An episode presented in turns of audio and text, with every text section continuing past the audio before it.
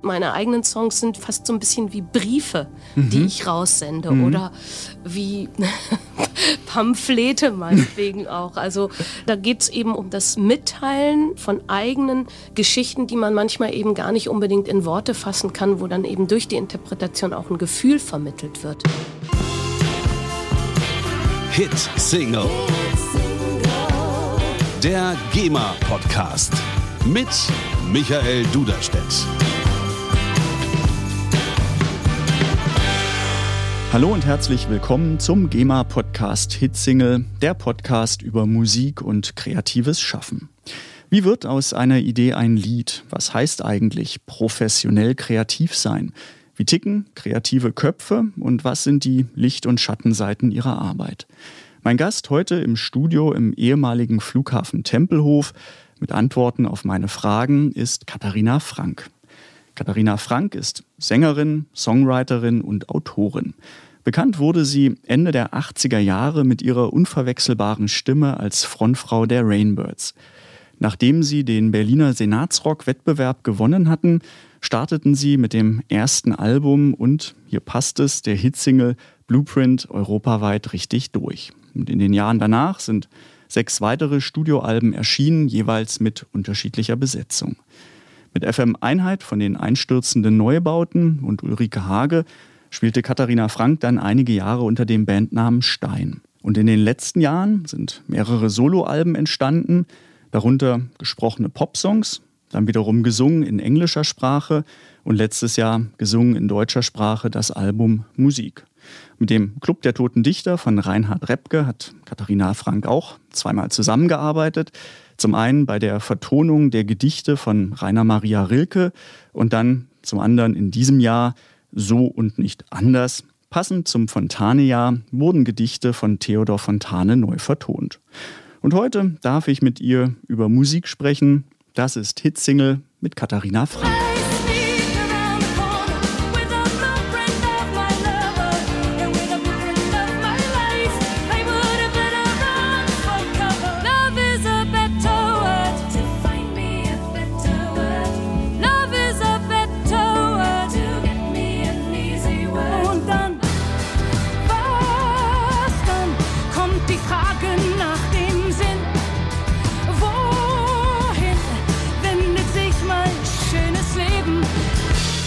Ja, hallo Katharina, schön, hallo. dass du da bist. Gerne. Du bist, man wird es gleich hören, ein bisschen verschnupft, äh, klingst vielleicht etwas nasaler. Für mich schließt sich so ein bisschen ein Kreis, weil eine Sache, die hat sich bei mir eingebrannt, das war Ende der 80er Jahre, als das erste Rainbirds-Album rauskam. Da war ich krank zu Hause und lag im Bett, bin nicht in die Schule gegangen und ich glaube, äh, beim SFB oder RIAS ähm, wurde eure Platte vorgespielt. Mhm. Da wurden drei Lieder gespielt, ähm, Blueprint, Fireworks und The Bird Up There mhm. is Really You. Mhm. Und ich lag da und ähm, ich hatte kein Fieber, ich war bei klarem Verstand und dachte nur, wow, was Aha. ist das? Ich muss dieses Album kaufen. Und ich mhm. fand, das war einfach so undeutsch und dachte, das muss irgendeine englische Band sein und war einfach nur fasziniert. Insofern Fan der ersten Stunde. Es war die Krankheit, äh, die mich dazu gebracht hat, euch zu hören und heute Schön. bist du verschnupft. Ja, gut, das stimmt. Da schließt sich ein Kreis. Genau, auf jeden Fall. Aber gute Besserung und vielen Dank, äh, dass du gekommen bist. Mhm. Du bist aus Neuruppin gekommen. Du mhm. wohnst seit ein paar Jahren in Neuruppin. War also das, in der Nähe, genau, auf dem Land. Mhm. mhm. War das eine Entscheidung fürs Land oder gegen die Stadt? Du hast ja auch eine Zeit lang in Berlin gewohnt. Es war tatsächlich ein, eigentlich eine Entscheidung für mein Arbeiten. Mhm. Denn ähm, äh, ich bin ganz froh, dass ich nicht, äh, mich nicht gegen etwas entscheiden musste, um da rauszuziehen. Also, dass ich Berlin immer noch ähm, sehr schätze. Also, es war keine Flucht aufs Land, mhm. also eine Stadtflucht, sondern es war eigentlich so, dass ich eben wie viele Leute, glaube ich, so ein bisschen in die Betrouille gekommen bin durch diese ganzen Umwälzungen in Berlin mit den Immobilien mhm. und mit den, äh, mit den Proberäumen, die halt, ja, früher waren das ja teilweise in Kellern oder in irgendwelchen irgendwelchen noch nicht ganz ausgebauten Industriegebäuden oder irgendwie sowas oder mein letzter Proberaum, in den ich noch mal richtig viel Geld auch gesteckt habe, damit ich da gut arbeiten konnte mit Schallschutztüren und Wänden und dies und das. Eine große der, Problematik. Ja, der war halt am Alexanderplatz, da ist eine Galerie, natürlich ist es, aber schon seit vielen Jahren jetzt eine Galerie. und direkt zwischen diesen Hochhäusern, nicht weit vom Alexa. Und ja, und dann musste man eben da auch wieder gehen, weil sich die Miete äh, verfünft oder verzehnfachen mhm. sollte. Mhm. Und dann kam eben diese Möglichkeit, dass ich natürlich gerne immer mal wieder aufs Land fuhr. Und ich war mit einer Band äh, als Interpretin unterwegs, dem Club der Toten Dichter. Und wir haben in der Nähe von Neuruppin, in Altruppin, haben wir in einem alten Kornspeicher geprobt. Mhm. Und das ist auch ein Auftrittsort. Und dort waren wir fast eine Woche, haben für diese lange Tour geprobt, die dann anschließend kam. Und da habe ich mich dann angefreundet mit dem Betreiber beziehungsweise mit dem Eigentümer auch dieses Kornspeichers, der dann eben auch die Konzerte veranstaltet. Und so bin ich da aufs Land geraten. Mhm. Also ich habe mich dann ähm, in der Nähe davon, nochmal in einem anderen Ort, habe ich ein altes äh, Haus gefunden und habe gedacht, da ziehst du hin und da hast du ganz viel Platz und da kommen dann auch deine Kollegen hin und dann arbeitet man da mhm. in Ruhe. Man kann letztendlich auch arbeiten. Ja, gut, mhm. dann hört man vielleicht mal Vögel oder, oder irgendwelche Eichhörnchen auf den Aufnahmen knabbern. Und es ist nicht alles jetzt super perfekt. Aber das war so meine Vorstellung. Die war natürlich auch ein ganz klein bisschen illusorisch. Vielleicht dazu später. Aber eigentlich ist es die ideale Geschichte. Ich habe immer noch meine Verbindungen in die Stadt und lebe und arbeite aber so, dass ich im Grunde genommen etwas freier bin von den Zeiten, die man mhm. halt in der Stadt ja. oder in den Studios, die man sich halt normalerweise mieten muss, wenn man mhm. aufnimmt. Wie äh, sehr so prägt ein Umfeld das Ergebnis der Arbeit? Also könnte man sagen, ein Album zu komponieren, zu produzieren in Berlin klingt anders als in der Nähe von Neuruppin. Haben Städte bei dir einen Einfluss auf das Ergebnis der Arbeit? Das würde ich jetzt erstmal so nicht sagen. Mhm. Also ich bin ja eine von diesen Künstlerinnen, die so aus sich selbst schöpfen. Ich komme mhm. dann natürlich auch immer mal wieder an einen Punkt, wo ich sage, okay, jetzt habe ich die letzten Reste rausgekratzt und jetzt muss ich erstmal wieder Neues erleben oder neue Eindrücke sammeln oder ich habe eine bestimmte Thematik, die mich interessiert und da lese ich jetzt ganz viel oder so. Und das ist eigentlich unabhängig vom Land oder mhm. vom Landleben. Ich glaube, dass auch die Leute, die dann eben kommen oder wenn man eben dann zusammen mit Leuten dort arbeitet kann, die haben natürlich auch ihre Verbindung oder ihr Leben in der Stadt und das hat eigentlich eher äh, was dazu, das ist man in der Lage, ob nun aus wirtschaftlichen Gründen oder auch aus eigenen inneren Ruhe heraus, sich wirklich darauf einzulassen, da ist dieser Platz, da ist mhm. auch die Zeit, da sitzt einem niemand im Nacken. Oder kann man das nicht? Also es ist eigentlich nur die Wahl, der Ort ist mhm. eigentlich ideal, aber man muss eben auch die Möglichkeit haben, sich darauf einzulassen. Mhm. Spielt da Entschleunigung eine Rolle? Ist das eine wichtige Komponente? Entschleunigung, aber eben auch die Möglichkeit, zum Beispiel Sachen mal auszuprobieren und zu sagen, okay, das war es jetzt noch nicht. Mhm. Also es ist ja so, wenn ich mir jetzt drei Tage im Hansa-Studio zum Beispiel buche, ja, mhm. was dann auch schon Luxus ist, dann will ich diese drei Tage voll ausnutzen. Also dann gehe ich dann natürlich nicht hin ohne vorher genau zu wissen, was ich da machen werde. Mhm. Mal äh, schauen, während, wo die Reise genau, hingeht. Wir haben alle während Zeit der das Welt. eben an so einem ja. Ort, wo ich lebe und arbeite, natürlich möglich ist. Und mhm. vor allen Dingen zu allen Tages- und Nachtzeiten. Also wenn jetzt jemand kommt und sagt, am liebsten, weil es am ruhigsten ist, arbeite ich irgendwie von 21 Uhr bis 3, dann kann man das da machen. Alles möglich. oder, oder andere Leute sagen, du, ich wache eh jeden Morgen um 7 Uhr auf, lass mhm. uns dann irgendwie gemütlich frühstücken und dann fangen wir an. Mhm. Und so. Und das sind eben alles so äh, so Sachen, die kann man da dann gut machen. Mhm. Noch eine Frage zu Orten und Städten. Du kommst aus Düsseldorf, bist groß geworden in Portugal und Brasilien und dann mehrere Stationen, aber Berlin sehr lange und jetzt in der Nähe von Neuruppin. Was ist Heimat für dich? Das ist, glaube ich, wirklich eine ganz persönliche Empfindung. Mhm die sicherlich nicht nur was mit dem Ort zu tun hat, sondern auch mit den Menschen, mit den Bezugspersonen, mit den Leuten, mit denen man da irgendwie sein Leben teilt.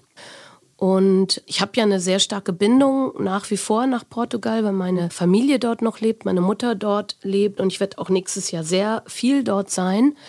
Und ich fühle mich da zu Hause Und wahrscheinlich, weil ich aber mein, sagen wir mal, mein erwachsenes Leben oder das Leben, in dem ich, wo ich dann so allmählich anfing, erwachsen mhm. zu werden, eben in Deutschland erlebt oder angefangen habe und vor allen Dingen mein Berufsleben. Also ich habe mir mein und das kann ich wirklich so, ohne kitschig zu werden, sagen, meiner meiner Hauptlebensträume, ich habe noch mhm. so ein paar kleine Nebenträume, mhm. aber mein größter, den habe ich mir halt hier in Deutschland erfüllt mhm. mit meiner Musikerinnenkarriere.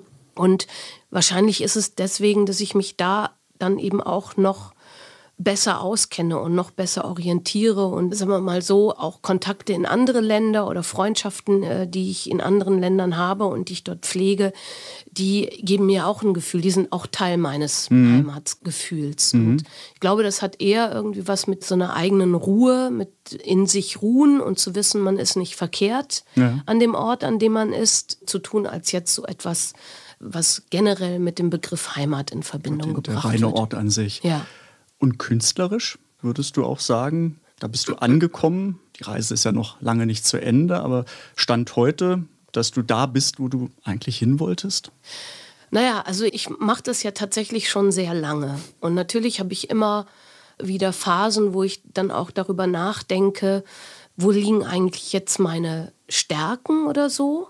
Und ich bin ja als Songwriterin, da kommen wir bestimmt später nochmal drauf, bin ich ja nicht die klassische Songwriterin, die also jetzt irgendwie so ein Songgebilde, so eine Struktur vor sich hat, von der ich genau weiß, was damit passiert, sondern ich bin jemand, der eigentlich fast improvisatorisch, fast wie so ein, also das, was man beim Schreiben so Stream of Consciousness nennt, also dass mhm. ich eben anfange zu schreiben und Gitarre zu spielen und eben dazu zu singen.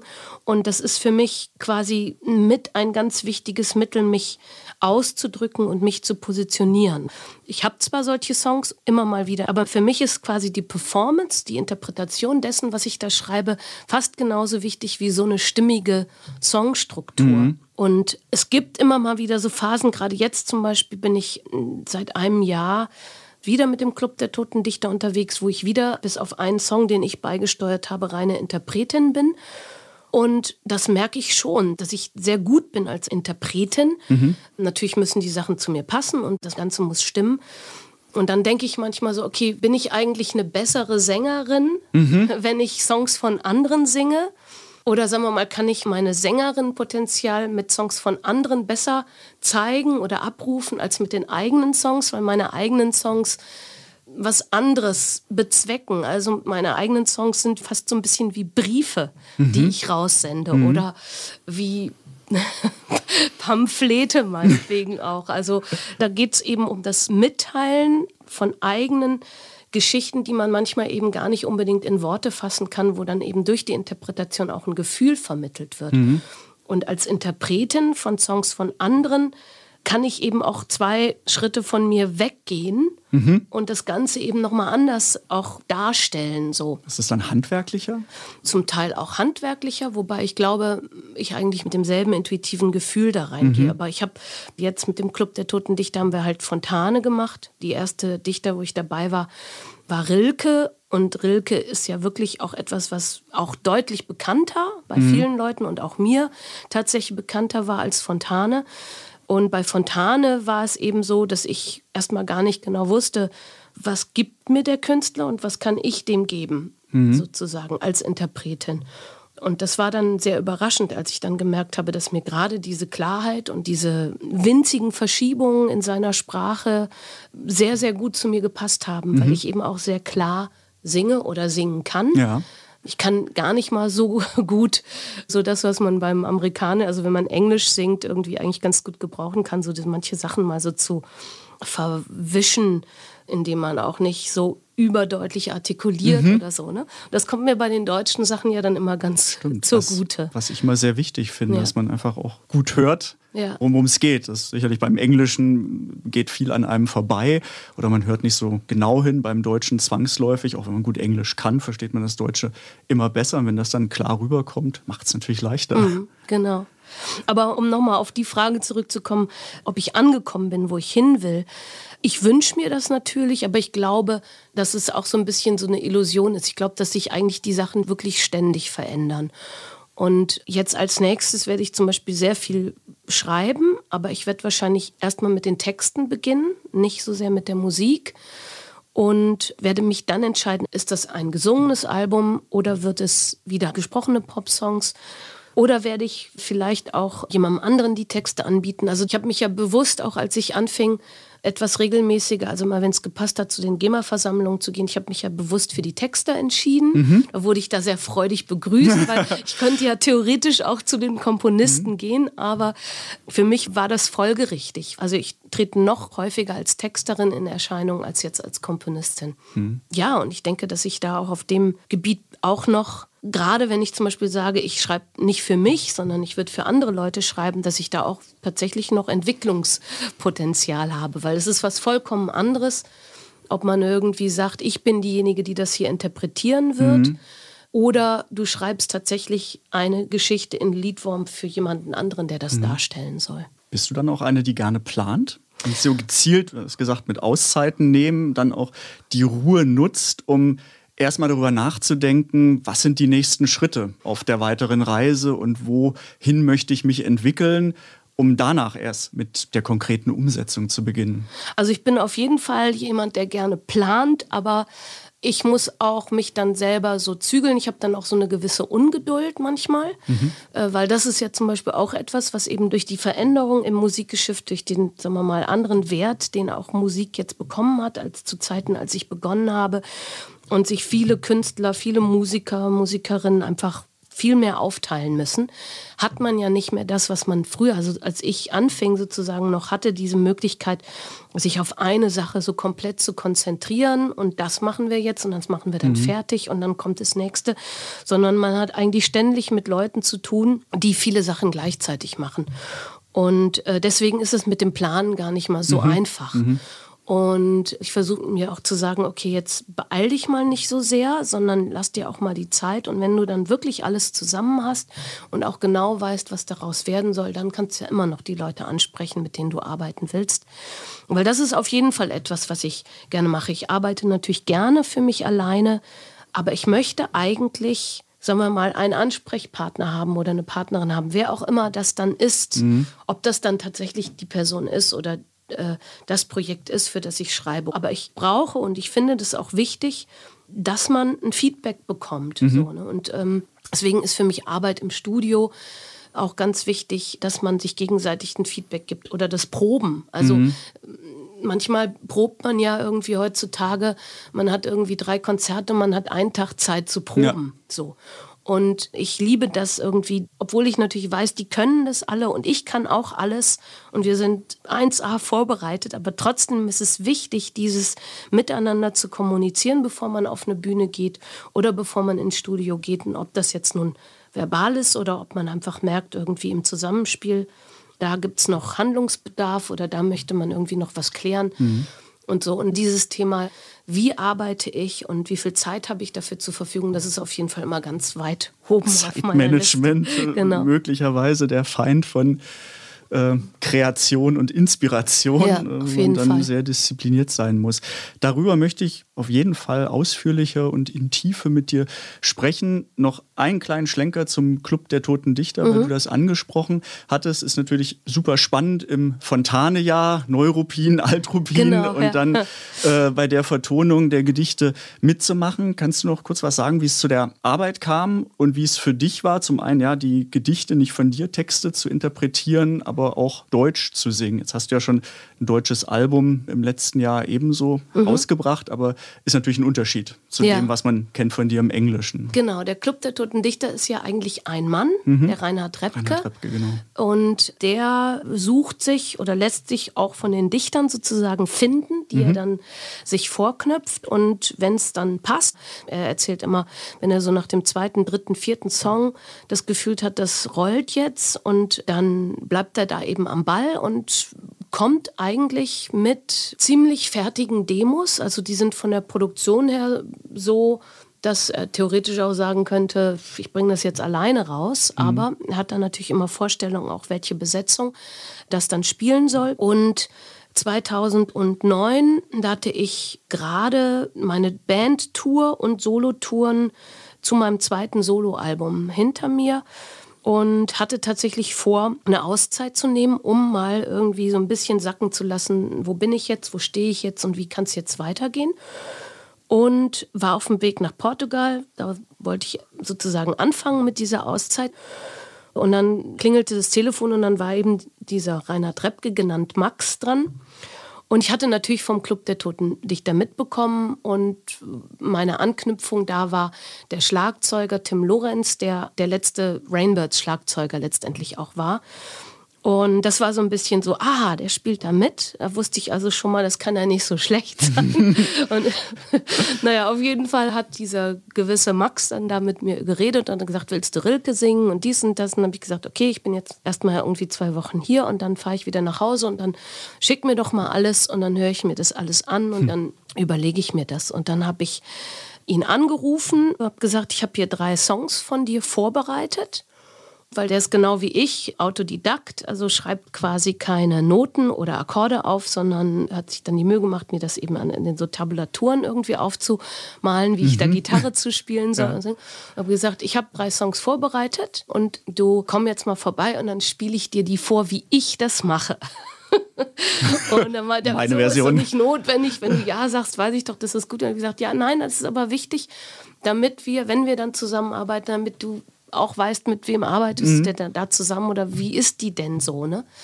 Weil ich bin schon recht intensiv so bei der Arbeit. Ja. Also nicht, weil ich irgendwie anstrengen will oder so, sondern weil ich will einfach die Dinge ergründen. Also singe ich voll und mit genau derselben Energie, wie ich das dann im Studio oder auf der Bühne machen würde, eben auch schon bei den Proben. Und so kam das dann halt, dass er gesagt hat, ja, super, auf jeden Fall so, weil ich habe natürlich eine andere Art Gitarre zu spielen als mhm. er. Und dadurch, dass ich aber zu dem Zeitpunkt auch schon verhältnismäßig viel Solo, also ganz alleine aufgetreten bin, hatte sich mein Gitarrenspiel auch wirklich meinem Gesang sehr schon, also oder mein Gesang hat sich dem Gitarrenspiel angepasst, wie auch mhm. immer. Es war so eine kleine Rhythmusmaschine, mit der ich da sozusagen auf der Bühne bin. Und das wollte ich, dieses Paket wollte ich sozusagen dann auch damit reinbringen. Und andererseits war es natürlich so, tatsächlich für mich die erste komplette Produktion. Also ich glaube, für das Album haben wir 13 Songs aufgenommen oder 14 und für die Live-Shows waren es dann 23.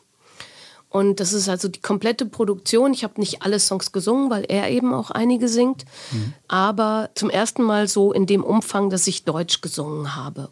Wo ich mich dann eben auch damit auseinandergesetzt habe, was sind das für Gedichte, wie viel sagen wir mal, Gefühl und Aufruhr steckt da dann jetzt schon drin. Und vielleicht ist es ja auch gar nicht mal schlecht, wenn du dann ein bisschen was von dem, mhm. was du da vielleicht in deine eigenen Sachen steckst, einfach rausnimmst, weil sich das dann mit Rilke noch okay. potenziert mhm. und es wird dann einfach too much. und so, also war das für mich auch quasi nochmal so eine neue Entwicklung. Mhm. Und da ich mir ja ursprünglich überlegt hatte, dass ich in der Zeit, wo wir das dann gemacht haben, es war, sollte ja eigentlich meine Auszeit sein, habe ich halt einfach geguckt, ja, was macht das eigentlich mit mir, äh, wenn ich tatsächlich Interpretin bin? Ja. Ich muss natürlich die Sachen können. Ich muss vorbereitet sein, ich muss fit sein, ich darf dann nicht irgendwie dahin schlurfen, sondern ich muss das genauso machen, wie ich meine eigenen Sachen auch mache aber es ist nicht ich. Mhm. So. Und es war schon ganz interessant halt auch zu sehen, dass ich wirklich irgendwie dann doch mich damit reingebe. Also, dass ja. ich dann doch irgendwie das nicht schaffe, das einfach nur so zu interpretieren, sondern ich mir da so meine Anknüpfungspunkte suche. Mhm. Und jetzt mit Fontane bin ich ja relativ spät erst dazugekommen, weil eigentlich suchte sich für jeden Dichter ein neuer Interpreten aus oder eine Interpretin. Und so ein bisschen durch Veränderungen in seinem Projekt ähm, hat er mich dann gefragt, ob ich mir das vorstellen könnte. Mhm. Es sind ja fast zehn Jahre vergangen seit dem ersten Anruf. Und tatsächlich äh, wollte ich wieder, 2019, hatte ich mir vorgenommen, Auszeit. eine Auszeit zu nehmen.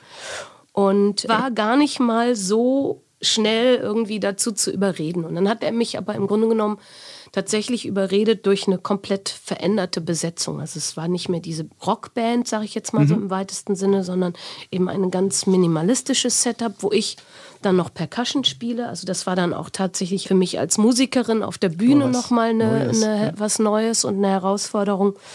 Und mich haben dann aber natürlich auch die Kompositionen überzeugt, weil das ist der hat schon ein unglaubliches Talent. Also erstmal, welche Gedichte er sich aus so einem Rilke und Fontane, beides absolute Vielschreiber. Mhm was er sich da aussucht und wie er die Songs dann arrangiert, wie er die Refrains dann, die ja teilweise nicht existieren in den Gedichten, ja. also dass er dann bestimmte Textzeilen wiederholt. Und ja, ich wusste einfach, das wird mich weiterbringen. Und außerdem ist diese Arbeit, die ich da mache, die wird nicht einfach so verpuffen. Mhm. Und das ist für mich natürlich, wenn ich als Interpretin irgendwo in Erscheinung trete oder für jemanden anderes was schreibe, ist das immer mein Hauptkriterium. Wird mit dem, was ich da reingebe oder was ich zu bieten habe, wirklich gut umgegangen oder ist sozusagen, weiß ich, dass das da gut aufgehoben mhm. ist. Und mhm. dann sind mir eigentlich alle, alles drumherum dann wurscht, wenn ich eben genau weiß, wenn dann nicht sozusagen meine Energie mhm. quasi verpufft ja, oder so. Ne? Ja gucken wir jetzt gespannt Richtung 2020, äh, dann die nächste Auszeit. Das ist jetzt, äh, also was die, dann als Ergebnis bei rauskommt. Genau, also die äh, Auszeit wird, auf jeden Fall, wird auf jeden Fall stattfinden. Ja. Ähm, das ist jetzt aber eher privater Art, weil meine Mutter halt so schwer erkrankt ist und ich, hm. meine Schwester lebt ja da und ich habe ihr einfach versprochen, dass ich sie mal entlaste und mhm und so. Ich habe immer noch zwischendrin Termine in Deutschland und komme dann heute auch wieder zurück. Aber wäre zwar schöner gewesen, es wäre jetzt nicht noch dazu gekommen, mhm. die, die Erkrankung. Aber auf jeden Fall ist das eine Zeit, die ich dann nutzen kann, wirklich mal zu überlegen, auch nochmal neu und mich ja, vielleicht auch einfach in bestimmten Punkten noch mal ein bisschen weiterzubilden. Mhm. So. Sehr spannend und wir werden irgendwann erfahren, ja. was bei rumgekommen ist. Ja. Passt zum Schritt zurück zu den Anfängen und den Fragen, wie du eigentlich zu der Künstlerin wurdest, die du heute bist. Was ist deine erste frühkindliche Erfahrung mit Musik, Erinnerung an Musik? Frühkindlich, ähm, weiß ich jetzt so. Blockflöte. Ah, so, nee. Der Klassiker. Nein, aber was waren so die ersten Anfänge mit Musik in deinem Leben? Also, äh, ich habe tatsächlich so ein ganz kleines Erlebnis aus der Kindheit, was irgendwie vielleicht so ein bisschen immer noch in mir steckt. Ich war irgendwie immer sehr mutig. Bin irgendwie als Fünf- oder Sechsjährige, es muss in der Zeit gewesen sein, wir haben damals schon in Portugal gelebt meine Großeltern mütterlicherseits lebten aber in Lohr. Mhm. Und in den Sommerferien waren wir oft da. Und ich denke, ich war auf jeden Fall noch sehr klein. Ich weiß, dass ich noch mit Schwimmflügeln schwamm, weil es in demselben Sommer irgendwie dann gab es da so eine Geschichte im Schwimmbad, wo ich dann vom 10-Meter-Brett mit Schwimmflügeln gesprungen bin und der Bademeister meine Oma angerufen hat, gesagt, sie solle das Kind da rausholen. Das geht nicht. Äh, auf jeden Fall gab es so eine Art ja, Kirmes oder Volksfest oder wie auch immer da in Lohr. Und es war eine Bühne aufgebaut und da wurde es natürlich dann, äh, gab es dann wahrscheinlich auch alle möglichen Interpreten, die da auftauchen, irgendwie Schlager oder sowas. Auf jeden Fall gab es so einen Sängerwettbewerb und habe mich dann gemeldet und bin dann auf die Bühne gegangen und habe äh, von den blauen Bergen kommen wir, hm. unsere Lehrer mhm. sind genauso doof wie wir, gesungen und habe dann gewonnen und durfte okay. mir dann was aussuchen von den Instrumenten oder von den Sachen, die da auf der Bühne standen.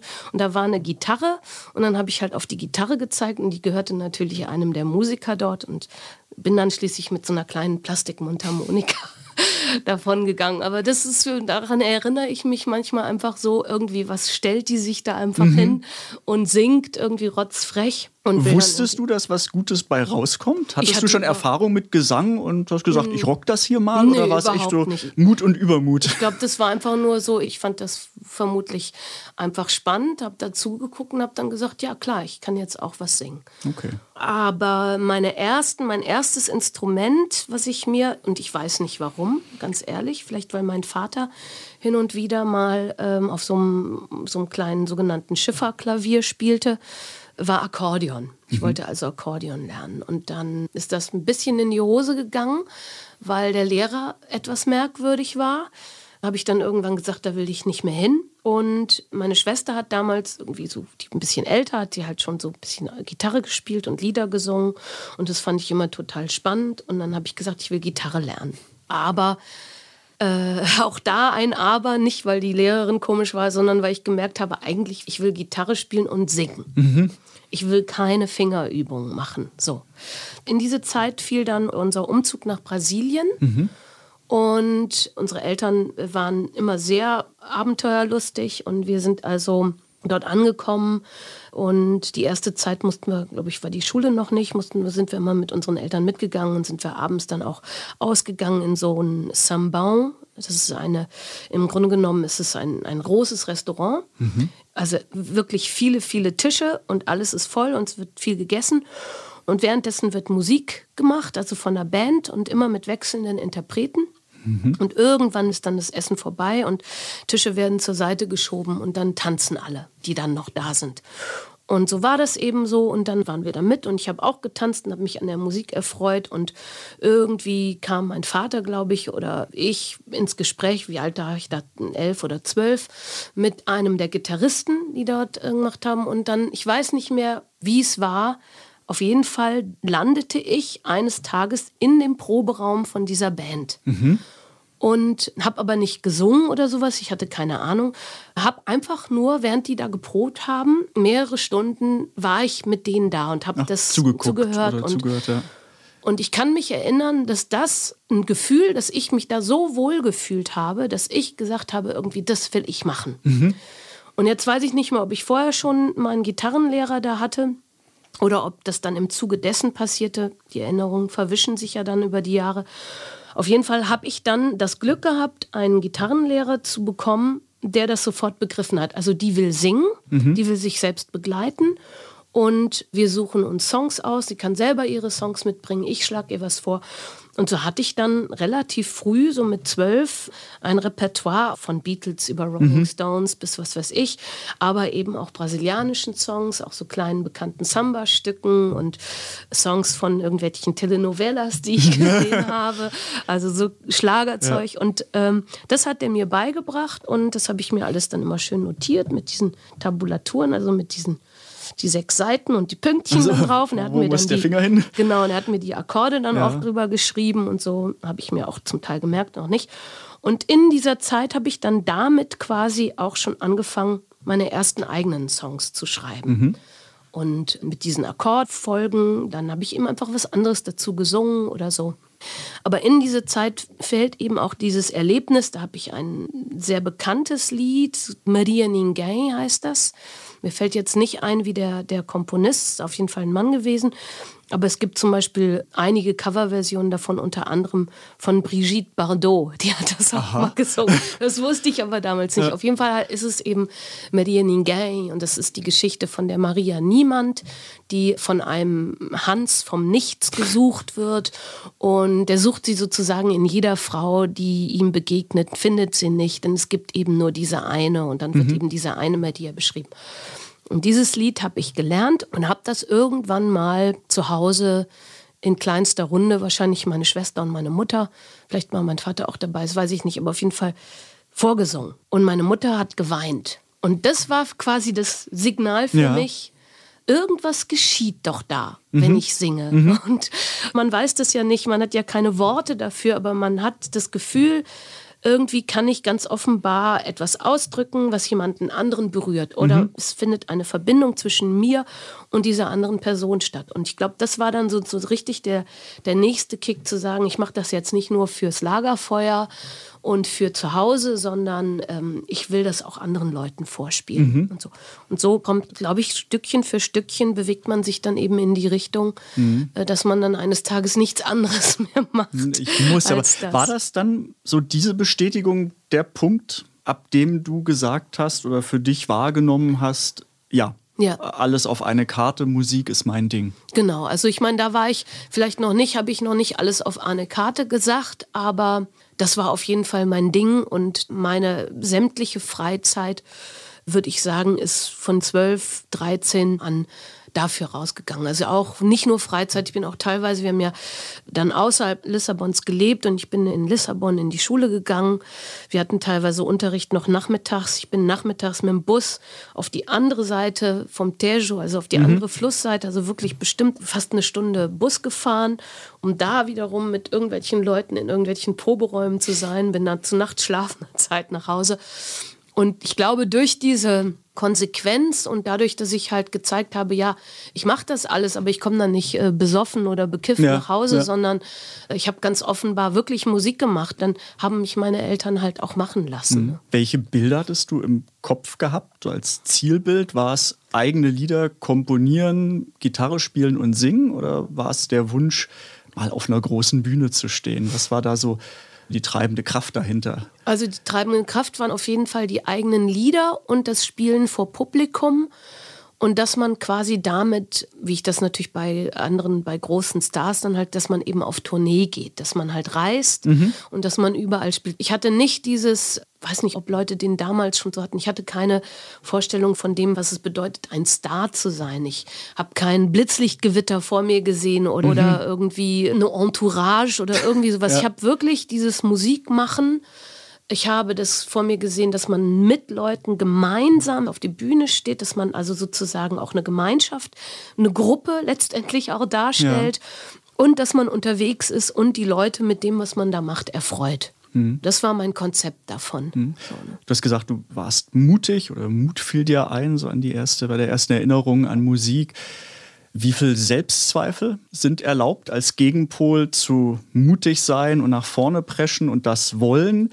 Muss man dann Selbstzweifel möglichst ausblenden oder ist das ein gutes Korrektiv? Also Selbstzweifel sind auf jeden Fall ein gutes Korrektiv. Also richtig so, so etwas, was ich Selbstzweifel nennen würde, ist bei mir glaube ich, erst später aufgetreten. Ich war zwar mutig, aber aus irgendeinem Grunde habe ich mich nicht überschätzt. Mhm. Oder ich habe mich vielleicht, habe ich mich als Künstlerin oder als das, was ich tatsächlich ausstrahlen konnte oder ausstrahlte, da hatte ich noch überhaupt keinen Begriff für.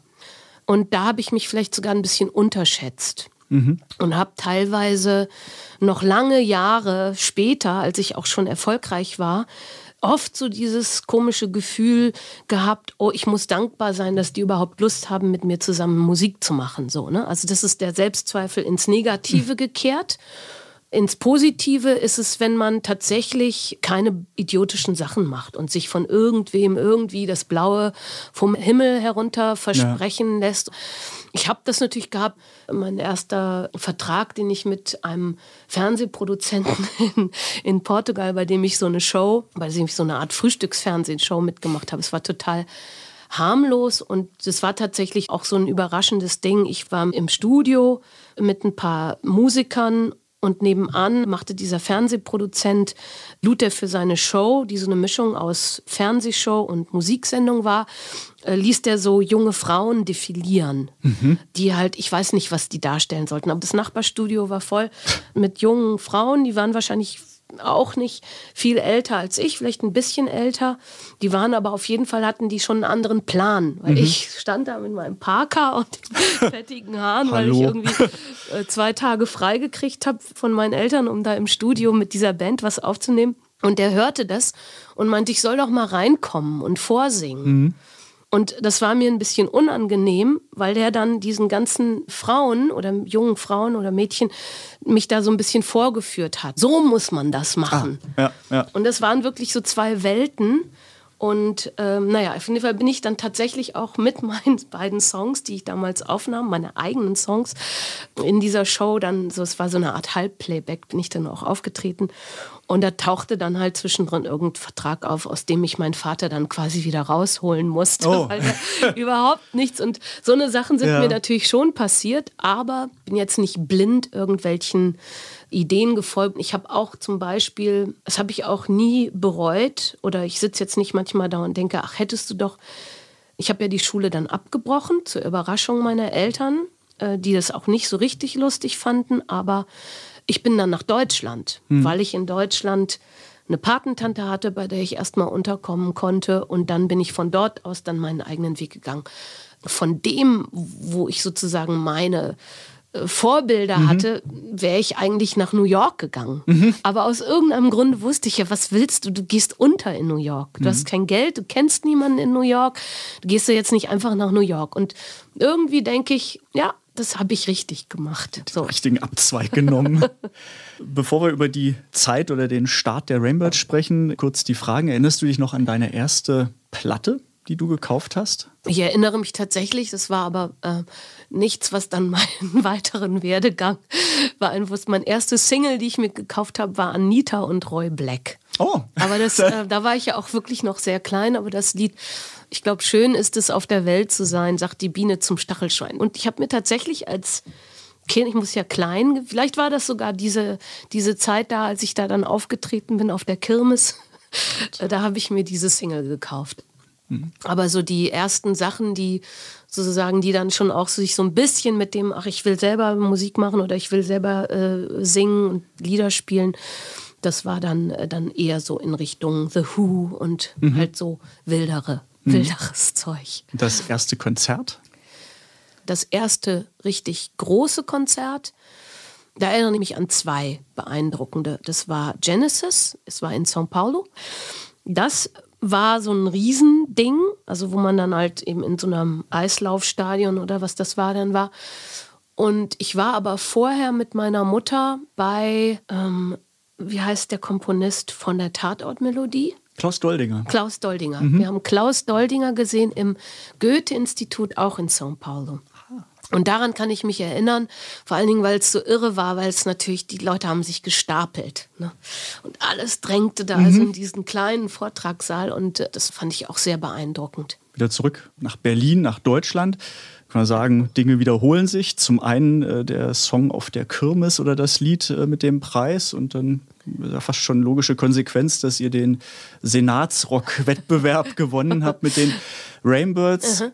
Wie war da das Erlebnis, als das auf einmal losging. Das war ein fulminanter Start. Ja, also es war auf jeden Fall ein fulminanter Start. Es war alles unglaublich aufregend. Und es war aber auch eine Zeit, die, wo ich weiß, das ist eben so ein bisschen mein Thema, was eben heutzutage dann schwierig ist. Wir haben unfassbar viel geprobt und gearbeitet und gemacht. Und ich war da immer die treibende Kraft. Mhm. Also ich glaube, diese Geschwindigkeit, die wir da an den Tag gelegt haben, auch mit, mit unserem Erfolg so, dass der wirklich darauf beruht, dass ich einfach da sehr, also man kann auch klar sagen, irgendwie ein bisschen besessen war. Nicht äh, besessen vom, von dem Wunsch nach Erfolg, sondern das war eben das, was ich tat. Mhm. Ich habe damals auch gejobbt und so und habe halbtags gearbeitet und danach ging es in den Proberaum und die anderen Einige von denen haben auch gejobbt und danach wurde halt gearbeitet. Mhm. Und deswegen glaube ich, wir haben ja viel dann auch gespielt, als wir den Senatsrock-Wettbewerb, da hatten wir davor ja schon gespielt. Ich hatte mit einer Band davor auch schon viel gespielt, den The Black Carnations, mhm. ich ja Interpretin auch war überwiegend. Und so eine Erfahrung irgendwie auf der Bühne zu sein oder auch Erfahrung im Umgang mit mit Mikrofonen, mit, mit Monitoren und so weiter. Das war halt alles wirklich auch schon da, ohne ja. dass wir da in irgendeiner Form gecoacht worden mhm. wären oder so. Ne? Das, was so generell, wenn man von außen betrachtet wird, irgendwie, was hat das mit dir gemacht? Wie bist du, wie war das für dich, plötzlich so erfolgreich zu sein? Das ist zu der Zeit, wo das passiert ist, gar nicht so spürbar. Mhm.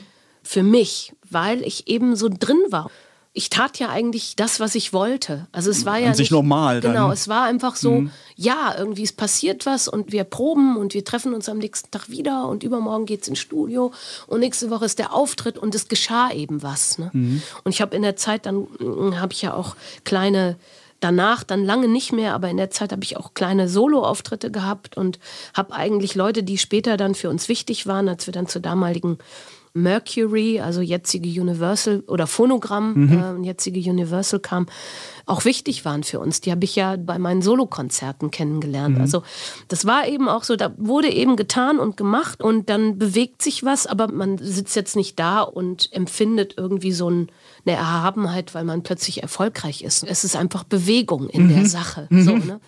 Super spannend, aber wahrscheinlich eher rückblickend merkt, wow, was ist da eigentlich ja. alles passiert und das für sich nochmal sortiert. Wir könnten, glaube ich, jetzt noch Stunden über die ganzen Alben, Jahre, Entwicklungen sprechen, mhm. aber letztendlich, wenn man zurückblickt, was man erkennt, da sind ganz viele Lieder entstanden, ganz viel verschiedene Stilrichtungen und Entwicklungen. Und wie du ja schon gesagt hast vorhin, es kommt aus dir raus. Es ist ein Gefühl, Text, Musik kommt zusammen und wie ein Brief ist dann was. Mhm. Da würde ich jetzt gerne mit dir darüber sprechen wollen. Weißt du eigentlich, wie viele Lieder du insgesamt geschrieben hast? Fällt mir gerade ein. Äh, so. Weil, weiß ich nicht so genau. Also ich, ja, ähm, viele, ne? Ich glaube, aber ich kann mich natürlich täuschen, weil es gibt ja dann auch immer noch irgendwie die Version und die Version. Bei der GEMA sind da so um die 300 Songs angemeldet. Ich weiß es nicht. Und ich kann auch leider, stelle ich dann immer mal wieder fest, weil je länger man da natürlich unterwegs ist und auftritt irgendwo und die Leute dann auch einen direkt ansprechen und sagen, ah, spiel doch mal den Song oder den Song, dann stelle ich manchmal fest, oh Mann, weiß ich schon gar nicht mehr, wie der geht und jetzt muss ich mir den irgendwie raushören, weil ich die Notizen nicht habe oder vielleicht sogar nie welche hatte. So, mhm. ne? Ich glaube, bei der Masse, ich hatte das gleich bei Steely Dan gelesen, die jetzt auch schon wieder länger her, äh, so nach langer Pause wieder auf Welttournee gegangen sind und meinten, sie mussten erstmal in den Laden gehen und sich ein Songbook kaufen, wo mhm. ihre Lieder mit Text und Noten drinstehen, um mhm. wieder zu wissen, wie es eigentlich geht. Ja, Aber genau. klar, bei der Masse. Ja, was macht für dich ein gutes Lied aus? Welche Zutaten braucht man? Was muss zusammenkommen?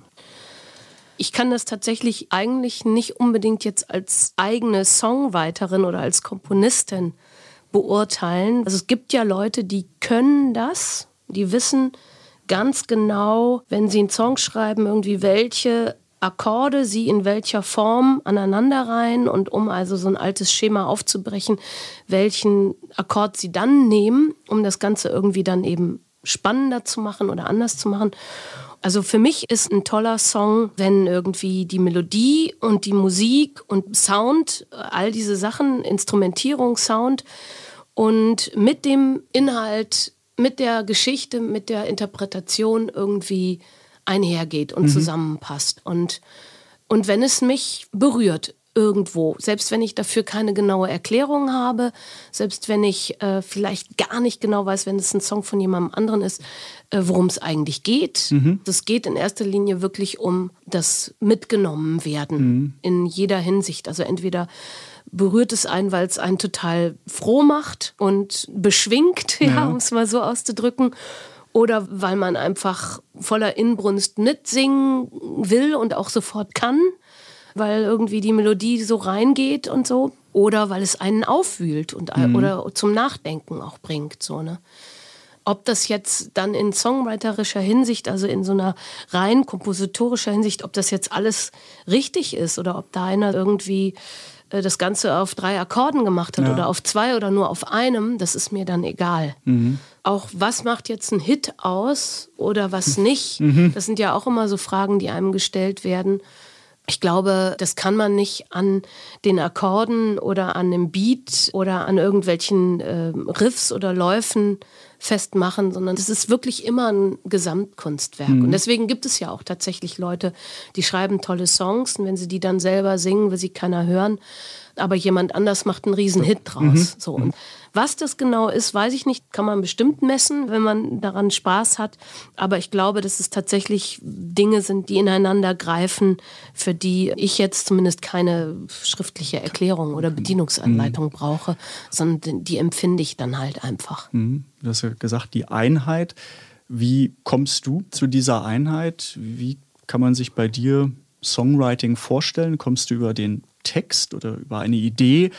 Äh, die dich inspiriert und die du irgendwie ausdrücken willst? Wie, wie fängt das bei dir an, wenn du Lieder schreiben magst? Also in der Zeit, wo ich überwiegend Englisch geschrieben habe, habe ich tatsächlich angefangen, Gitarre zu spielen. Ich hatte vielleicht einen Satz oder vielleicht hatte ich sogar auch schon einen Vierzeiler oder mehr an Text und habe dann angefangen, Gitarre zu spielen und versucht, diese Textzeilen da unterzubringen, dazu zu singen. Und dann habe ich im Grunde genommen improvisierend mit diesen paar Schnipseln und den Akkorden, die ich da gefunden habe und der Melodie, die ich dazu gesungen habe, habe ich angefangen, den Text zu entwickeln. Mhm. Und dann teilweise Satz für Satz ist es entstanden, nicht draufgesetzt, sondern eben eigentlich so geguckt, was will ich erzählen oder wohin geht die Geschichte, wohin treibt mich die Geschichte und ich kann sagen, der Gesang hat eigentlich den Text mitgeschrieben. Mhm. Deswegen ist es vielleicht auch manchmal so, dass ich mich nicht immer an das Versmaß gehalten habe, dass ich auch nicht, wie das üblich ist, und da, da habe ich dann auch inzwischen einige Erfahrungen in die Richtung gemacht, die auch gut waren, die auch interessant waren. Aber es gibt ja Leute, die wirklich sich komplett beim Texten an die Melodie Form halten. Die setzen keinen Konsonanten, keine mhm. Vokabel mehr oder Teilsatz mehr als das, was die Melodie vorgibt. Und ich habe mir diese Freiheit immer gegönnt, mhm. weil das musste gesagt werden. Also habe ich das auch hinbekommen, in diesen Melodiebogen das reinzunehmen.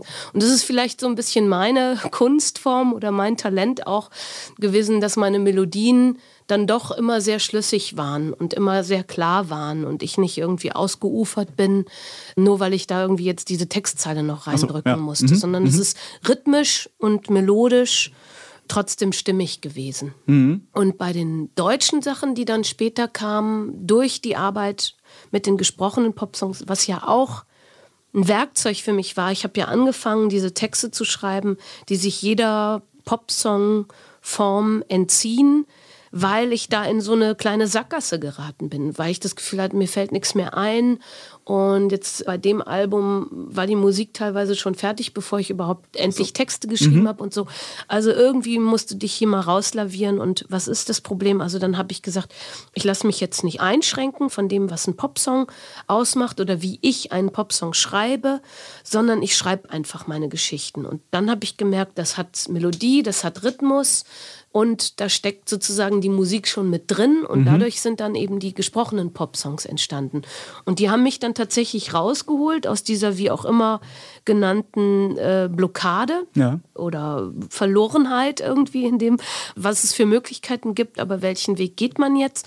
Und die haben mir dann wieder eine neue Richtung gegeben und so ist es im Grunde genommen, dass durch das Arbeiten an sich man eben auch rauskommt aus solchen Zeiten oder Phasen, wo man vielleicht nicht so genau weiß, warum oder wieso mhm. das alles so. Ne? Und auch eine Frage, die ich mir natürlich selber gestellt habe, aber die natürlich auch andere Leute gestellt haben, ja, wenn sie doch so toll singen kann, wieso spricht sie denn jetzt? und dann habe ich, und dann okay, habe ich, ja. ähm, bin ich immer freier geworden, auch in diesem Sprechen. Und ich bin mit meinen Texten immer freier geworden, weil ich bin damit ja auch auf die Bühne gegangen. Mhm. Das macht ganz viel aus. Also dieses, das dann auch zu sagen, ich gehe damit raus auf die Bühne und lasse die Leute unmittelbar darauf reagieren. Und dadurch bin ich dann bei einigen Songs, wo das möglich war, von diesem Sprechen in so eine Art Sprechgesang gewechselt und dann habe ich den ersten deutsch getexteten Song geschrieben. Und so kam das dann halt. Also es ist immer so ein bisschen, dass ich so Schritt für Schritt mich eigentlich weiter entwickle und eben auch Sachen sozusagen bei mir selber entdecke, die ich vielleicht vorher, weil ich gedacht habe, nee, und wer will denn hier auf Deutsch singen und so weiter. Mhm. Wo ich mich dann selber auch ein bisschen sozusagen austrickse mhm. aus meinen eigenen kleinen Beschränkungen, die ich mir selber ja. auferlege. Und das ist auch so ein bisschen der Grund, warum Zeit für mich so ein Thema ist, weil das braucht natürlich Zeit. Und ich habe halt die ersten paar deutschen Sachen, die ich geschrieben habe, die dann auch veröffentlicht wurden, waren mit der Gruppe Stein mit FM Einheit und Ulrike Hage. Und dann dauerte es aber eben tatsächlich, bis ich dann wirklich ein komplett deutsch geschriebenes und gesungenes Album rausgebracht hatte, sind 15 Jahre vergangen oder mhm. länger. So, ne? Mhm. Und dazwischen gab es dann eben Rilke und es gab dies oder jemand hat mal gesagt, sing doch mal das für mich oder so. Zeit ist, glaube ich, ein wichtiger Faktor. Tüftelst du viel an Liedern? Also gibt es so diesen ersten Wurf, wo du merkst, okay, in die Richtung geht es und fängt dann erst die Arbeit an? Oder ist das alles in einem Rutsch letztendlich und wenn es durch ist, ist es durch und wird auch nicht mehr noch verschlimmbessert oder mehrfach angefasst? Wie ist da dein Gespür eigentlich, wenn ein Lied ein fertiges Lied ist? Also da für mich das Ziel immer die Performance vor Publikum mhm. ist, also immer das Vorspielen am Ende, ist, arbeite ich eigentlich zügig darauf hin, dass ich das Gefühl habe, wenn ich den Song spiele und singe und performe, ob das jetzt nun für mich zu Hause ist und es halt wirklich laut äh, so spiele, als ob es vor Publikum wäre, wenn das stimmig ist, ich mache dann eine ganz schlichte Aufnahmen. Also ich habe immer auch schon diese Phasen gehabt, wo ich dann irgendwie mit Logic und Pipapo und das habe ich aber alles dann doch wieder äh, mhm. äh, links liegen lassen, weil es einfach Leute gibt, die das viel besser können und das ist deren Arbeit und ich komme dann halt mit meinen Sachen dahin und wir arbeiten gemeinsam. Also ich habe da nie so einen Ehrgeiz entwickelt, das dann auch noch zu können, mhm. selber alles. Deswegen eigentlich bin ich ganz einfach und so, ich habe den Song so, dass ich theoretisch ihn morgen irgendwo vorspielen könnte in einem Publikum und sagen könnte, hier, das ist ein toller neuer Song. Da gibt es keine Fragen mehr, zumindest für mich nicht. Ja. und, genau. und dann ist für mich der Song fertig. Mhm. Und es kann natürlich passieren, und es gibt auch einige davon, wo ich dann denke, ja, das ist irgendwie alles ganz hübsch, ganz nett, aber nicht unbedingt jetzt elementar, muss jetzt nicht weiter bearbeitet werden oder weil ich denke, ein anderer Musiker oder eine Musikerin könnte daraus jetzt noch äh, was rausholen, was ich nicht rausgeholt mhm. kriege, mhm. dann lasse ich die dann auch links liegen. Aber mhm. eigentlich ist das wirklich mein Ziel, einen Song zu haben, den ich zur Gitarre oder meinetwegen auch äh, weil das ist natürlich mein Begleitinstrument, die Gitarre. Aber wenn ich jetzt ein anderes Begleitinstrument habe und ich mache das so ganz minimalistisch, dann würde theoretisch auch am Klavier was gehen. Aber eigentlich den Song so in der kleinstmöglichen Form wenn der stimmt, wenn mhm. ich das Gefühl habe, das beschäftigt mich auch hinterher noch und ich vergesse den nicht am nächsten Tag oder mhm. so, ne? Ja, dann arbeite ich vielleicht noch am Text weiter. Also mhm. es ist nicht immer so, dass der Text von Anfang an schon der, der perfekt ja. ist oder so. Wenn das nicht der eigentliche Plan ist, äh, das ganz alleine zu machen, dann habe ich auch Ideen und Vorstellungen und Arrangementideen oder Parts, die, äh, wo ich weiß, der und der und der könnte die dann dazu spielen mhm. und so. Und die nehme ich dann entweder auch so ganz rudimentär auf oder mache mir eine Notiz, was ich da haben will oder so. Mhm. Gibt es immer noch eine Feedback-Schleife oder so die erste Peer Group, der man das mal vorspielt und wo du noch Anregungen übernimmst oder bist du die letzte Instanz oder die einzige Instanz, die sagt, das bleibt so? Können wir auch fragen, wie offen bist du, was Kritik angeht und Rückmeldungen, um nochmal Dinge zu verändern? Ja. Also ich bin offen mhm. und bin auf jeden Fall auch offen für gerade was zum Beispiel die Akkorde angeht oder die Begleitung, weil ich glaube, dass ich natürlicherweise, weil ich jetzt nicht die virtuose Gitarristin bin, ich bin eine tolle Rhythmusgitarristin mhm. bei meinen eigenen Sachen, auf jeden Fall. Ich habe ein unschlagbares Timing. Mhm. Nicht, dass ich nicht mal langsamer oder schneller werde, wie das so ist, aber in sich stimmt alles immer. Aber ich habe mich mit meinem Gesang zum Glück, kann ich so sagen, wirklich von dem gelöst, was ich da an Akkorden spiele. Und wenn dann ein Gitarrist oder ein Bassist oder eine Gitarristin, eine Bassistin oder ein anderer Instrumentalist kommen und sagt, ähm, guck mal, wie wäre es denn, wenn wir darauf gehen und den Akkord spielen oder so und wenn du den spielen würdest und ich spiele was anderes dazu oder so, dann geht das noch mehr auf oder dann passiert das und das dann bin ich dann natürlich nicht nur offen für, sondern mhm. sogar freudig ja, darüber, weil, weil das ist für ja. mich, das ist natürlich, es ist auch so, dass ich Songs jahrelang so und so spiele und dann spiele ich nach vielen Jahren den mal wieder mit einer Band zusammen und die haben dann die Originalversion vom Album gehört und gesagt, da fehlt aber das. Auf dem Album wurde das und das ge mhm. gespielt und macht das mal so und so und so und das ist essentiell. Das sind natürlich Sachen, ja, da freue ich mich drüber. Ja. Und dafür ist letztendlich Zusammenspielen mit anderen Leuten auch das, da. Das ist ja wie beim Sport, wenn es äh, Teamsportart ist, genau. müssen alle irgendwie auch zusammenpassen. Ja. Quellen der Inspiration. Welchen Input brauchst du für deinen Output? Output? Was ist dir da wichtig? Also natürlich ähm, das Leben an sich, die Beobachtung dessen, was um mich herum vor sich geht.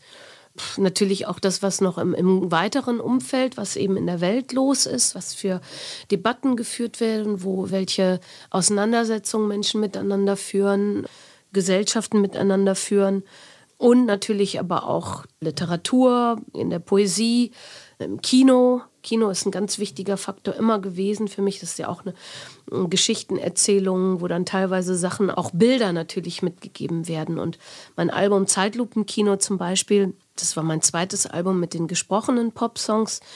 Da habe ich teilweise meiner Liebe zum Kino so viel Platz gegeben, dass ich beim Schreiben und hinterher auch beim Produzieren des Albums irgendwie quasi so ein bisschen die Filmschnitttechnik übernommen habe oder mhm. mir überlegt habe, stell dir vor, irgendwie du hast diese Geschichte, die du erzählst und dann macht die Kamera einen Zoom und geht auf ein kleines Teilchen innerhalb dieser Geschichte und der Text bleibt dann genau da hängen mhm. und erzählt innerhalb der Geschichte nochmal en Detail, was da eigentlich wirklich vor sich gegangen ist. Und dann geht die Kamera wieder weg und mhm. der Plan wird größer und das Licht ändert sich und die Farben. Und da habe ich dann sozusagen diese Inspirationsquelle. Meine Mutter und ich, wir haben dieselbe Liebe gehabt. Wir sind also teilweise zwei, dreimal in der Woche zusammen ins Kino gegangen, haben uns mehrere Filme am Tag angeguckt. und so. Also das ist dann, kommt dann auch da noch mit rein. Mhm. Schreibst du ganz viel auf und immer und überall oder jetzt mit dem Handy, dass du Schnappschüsse machst, Dinge speicherst, um sie später wieder aufzurufen? Mache ich zeitweilig, aber es ist jetzt nicht so ein kontinuierliches Ding oder mhm. etwas, wo ich so da habe ich, sagen wir mal, da habe ich nicht so eine wirkliche Disziplin mit. Aber wenn es so ist, klar, ich habe einen Zettel auch im Auto, liegt immer ein kleiner Block und ein Stift, um Ideen drauf zu schreiben. Im Handy unter Notizen sind lauter kleine mhm. Ideen, aber es ist jetzt nicht so was ganz regelmäßiges oder so. Und ich habe unendlich viele Notizbücher. Ich habe aber auch welche, da habe ich auf der Hälfte aufgehört und habe dann doch irgendwie ein anderes wieder angefangen. Also es ist nicht so ordentlich.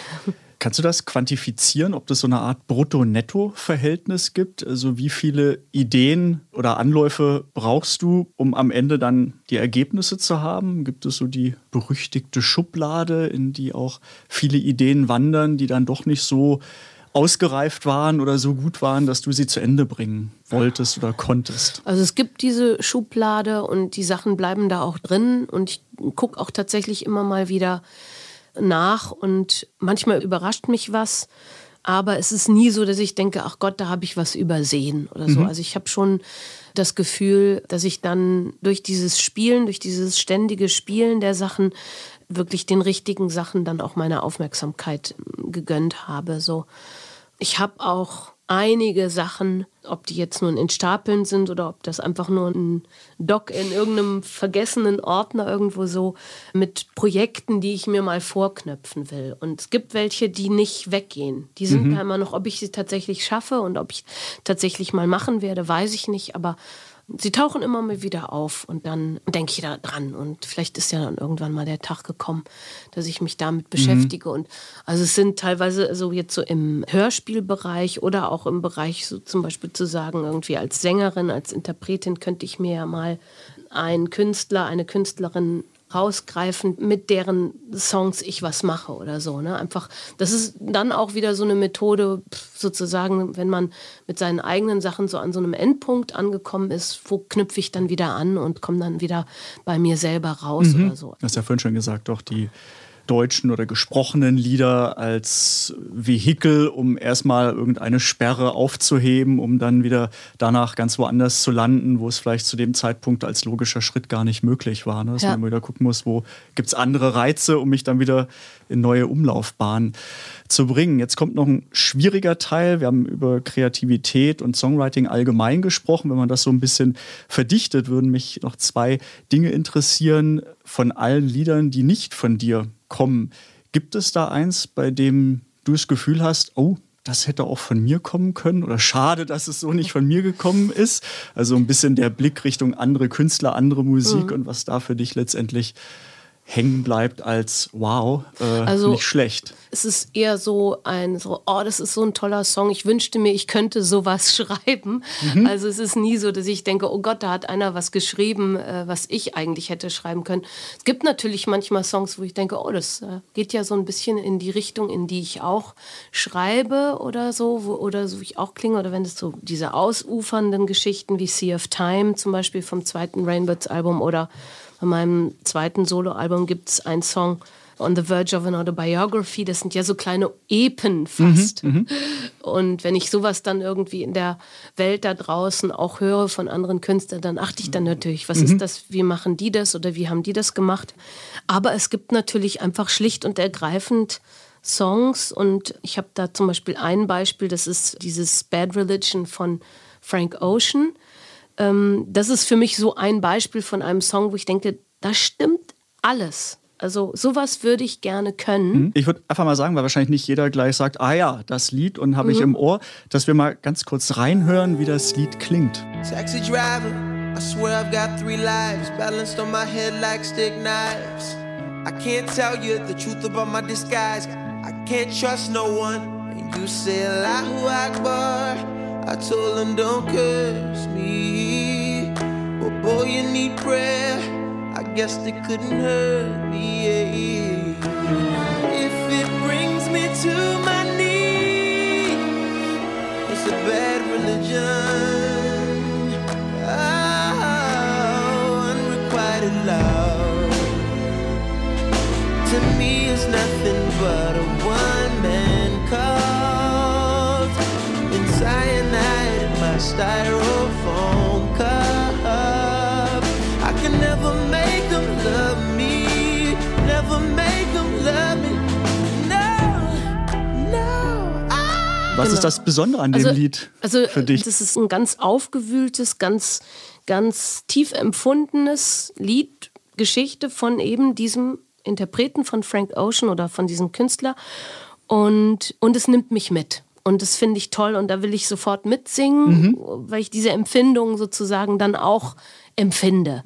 Wie das arrangiert ist, wie der die Melodielinie reinzieht. Das ist eben nicht so ein Ablauf von, von äh, Strophe, Refrain und Mittelteil, sondern das ist eine Komposition. Es ist fast wie eine klassische Komposition. Dazu sind dann ja auch Streicher gesetzt. Ich weiß nicht, ob künstliche oder echte, klingen auf jeden Fall stimmig. Also es passt alles.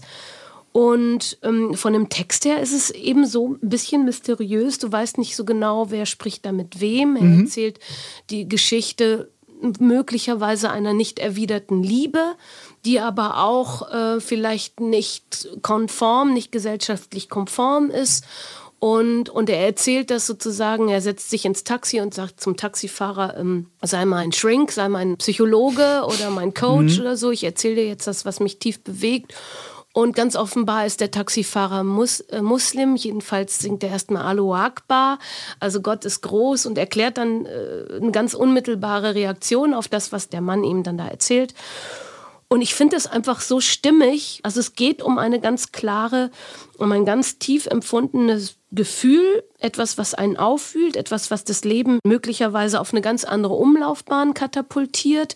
Und er vertraut sich jemandem an, der ist halt Muslim, deswegen sagt er nicht irgendwie, ach du meine Güte oder ach Gott, sondern er sagt eben Allahu Akbar. Und, und das Ganze ist dann musikalisch auch so wundervoll arrangiert und es trifft mich einfach. Und dann denke ich genau, das ist das, worum es ja dabei geht. Du erzählst eine Geschichte. Ist es deine eigene oder erkennst du dich darin wieder? Spielt keine Rolle. Und du machst es so, dass es irgendwie, dass es einen ergreift.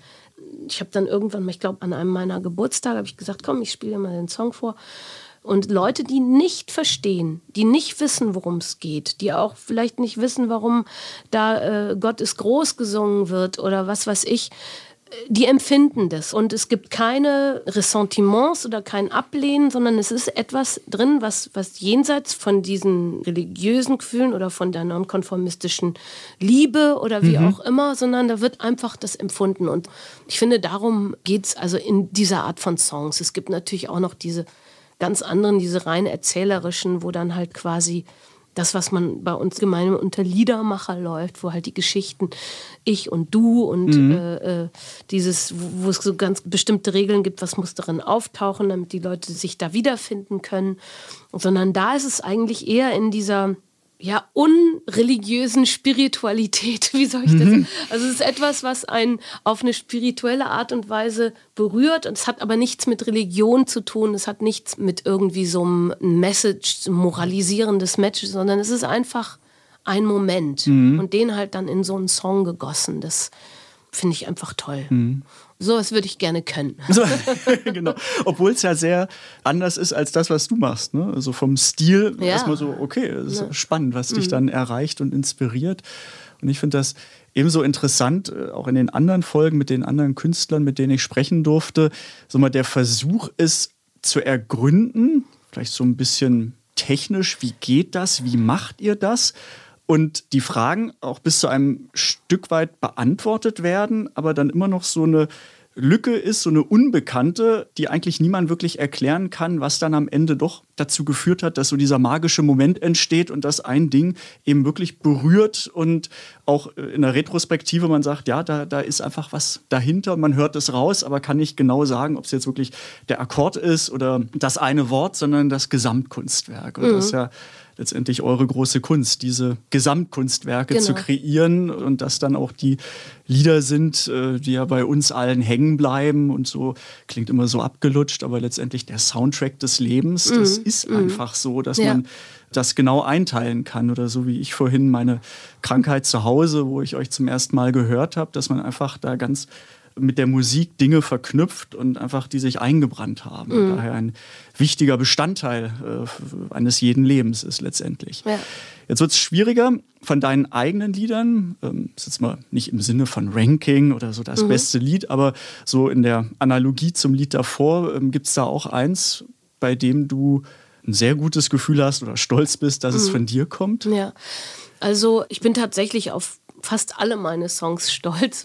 Also ich bin einfach immer wieder froh, wenn ich sowas geschafft habe, wo ich einfach denke, das ist gut und das ist richtig und das es stimmt jetzt so und da freue ich mich jedes Mal drauf, mhm. also dass mir das wieder gelungen ist. So, ne? Also ich halte es nicht für selbstverständlich, dass das mir immer wieder gelingt, mhm. was eben, glaube ich, damit zusammenhängt, dass ich tatsächlich ja nicht die Werkzeuge gelernt habe, sondern ich sozusagen als Autodidakt oder als, sagen wir mal, genialer Dilettant oder haupt, ja. hoffentlich gelegentlich genialer Dilettant da etwas geschaffen habe, was irgendwie Sinn macht. So, mhm. ne? Und was mir eingefallen ist als Song, der auch vor allen Dingen, der eben so in seiner Form, wie er dann auch das erste Mal veröffentlicht wurde, ganz, ganz nah dran ist an dem, wie ich ihn zum ersten Mal gespielt habe, auch wie mein erstes Demo davon war. Also da hat sich fast gar nichts verändert, da gab es keine großen Zusätze, da hat auch das Produzententeam nicht noch mehr dran gewirkt, sondern es ist im Prinzip nur das Demo nochmal neu und, und mhm. besser und anders aufgenommen worden. Das ist der Song Seven Compartments vom ersten Rainbirds Album. Und ich weiß nicht, wann das Demo dazu entstanden ist, also ob es schon etwas älter war. Also es gibt ja üblicherweise bei den ersten beiden Alben, die man so als Künstlerin rausbringt, äh, sind viele Songs dabei, die man schon vor einigen Jahren geschrieben hat. Das weiß ich jetzt bei Seven Compartments nicht mehr so genau. Aber ich weiß, dass der Text, der ein englischer Text ist, dass es dafür eine Vorlage gab die ich früher mal gemacht habe, was ich auch heute gerne immer noch mache und was auch ein Mittel ist, mich ins Arbeiten zu bringen, also in so einen kreativen Modus zu bringen, ist, dass ich Collagen mache mit Sätzen, mit Worten, mhm. entweder mit Sätzen, die ich selber geschrieben habe, Sätze, die ich irgendwo abgeschrieben habe oder aus Zeitungsartikeln oder Magazinen oder was weiß ich und die setze ich dann anders zusammen und gucke, was dann daraus entsteht, was für ein Text entsteht. Und dieses Bild von Seven Compartments, das sind ja sieben Herzkammern. Und dieses Bild habe ich eben, und das habe ich später dann irgendwann wiedergefunden, in so einer Collage schon mal benutzt, wo es auch um das Verstreichen von Zeit ging und um Bedürfnisse oder sagen wir mal das Gefühl hast, wann bin ich eigentlich eins oder wann ist der Moment gekommen, wo ich sozusagen gesehen und erkannt werden will und so weiter. Hm. Auch da würde ich sagen, wir hören mal in die sieben Herzkammern rein, ja, Seven Compartments. Du kannst noch sagen, in welche Version. Wollen wir bei der Version von der ersten Platte bleiben oder wollen wir die neuere Version nehmen? Da gab es doch auch auf dem letzten Rainbirds-Album genau. eine anders abgemischte Version. Welche nehmen wir zum Reinhören? Äh, nehmen wir doch die neue, mhm. äh, weil das ist eben auch bei dem Song so schön es gibt Songs, die man tatsächlich über die Jahrzehnte hinweg anders nochmal interpretiert, die aber den Kern nicht verlieren, dessen, was sie ausdrücken, was sie von Anfang an ausgedrückt haben. Und deswegen noch ein Grund, warum ich den Song besonders gut finde. Seven compartments plus one, I do need it. Seven compartments plus two, can you Seven compartments plus three. If you laugh, I feel free. Can you picture me? Picture.